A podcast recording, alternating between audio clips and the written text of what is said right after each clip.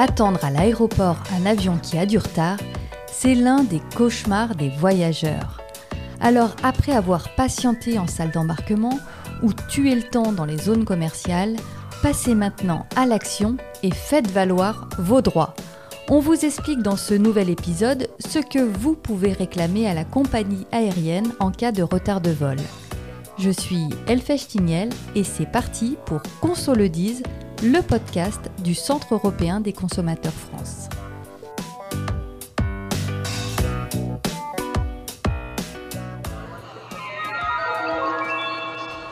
Les passagers à destination du vol New York 711 sont priés de se présenter porte B. À l'aéroport, rien de plus exaspérant que d'attendre son vol. Mais si le sentiment de perte de temps est le même qu'en plein embouteillage, en avion au moins, vous avez des droits à faire valoir en cas de problème. Et ce n'est pas moi qui le dis, c'est un règlement européen et même la Cour de justice de l'Union européenne. Une seule condition, voyager en avion dans l'Union européenne ou d'un pays tiers vers l'UE, mais avec une compagnie aérienne basée en Europe. Pour faire un point sur vos droits, je vous emmène Terminal B, porte 3, rencontrer Léa Jamet. Léa est juriste au CEC France et elle est spécialiste des litiges tourisme. Bonjour Léa. Bonjour Elfège. Léa, des réclamations pour les retards de vol, j'imagine que tu en reçois plein, mais euh, est-ce que tous les retards d'avion ouvrent droit à une indemnisation? Alors non, tous les retards euh, inférieurs à 3 heures sur l'heure initiale ne sont pas pris en compte, donc tu pourras pas être indemnisé. Et comment calcule-t-on un retard? Ce sont les heures de retard au départ ou à l'arrivée de l'avion qui comptent? Ça sera toujours à l'arrivée. On considère même qu'un retard de vol euh, est calculé à partir de l'ouverture des portes de l'avion. Donc il faut regarder sa montre et regarder l'hôtesse qui ouvre euh, les portes de l'avion. Toujours. Et si mon vol a été retardé et que j'ai raté ma correspondance, j'imagine que ça arrive assez régulièrement, est-ce que le calcul se fait aussi euh, en prenant en compte le retard à l'arrivée à destination? Oui, toujours.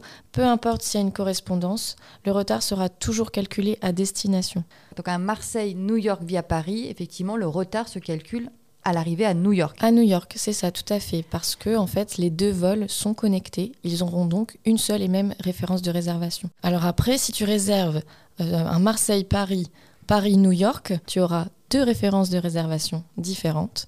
Dans ce cas, si ton premier vol est retardé, tu seras indemnisé que sur le premier vol, mais pas sur l'intégralité du voyage. Et si je fais maintenant le point sur nos droits en cas de retard, euh, qu'est-ce que je peux demander finalement à la compagnie aérienne Tu peux réclamer une indemnisation allant de 250 à 600 euros.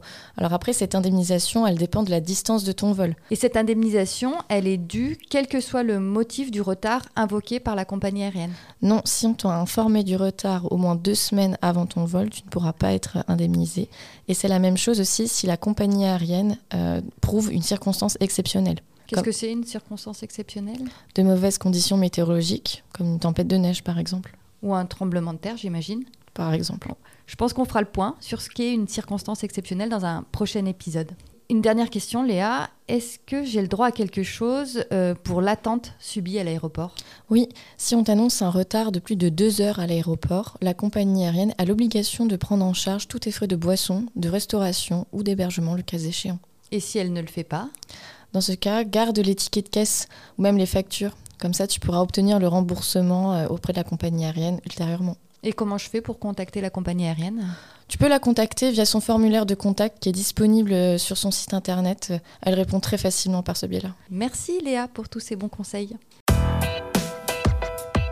Vous voilà prêt à affronter les éventuels désagréments d'un voyage en avion. Si vous voulez aller plus loin, n'hésitez pas à consulter notre site europe-consommateur.eu. Moi je vous dis à bientôt pour un prochain épisode de Conso le dise.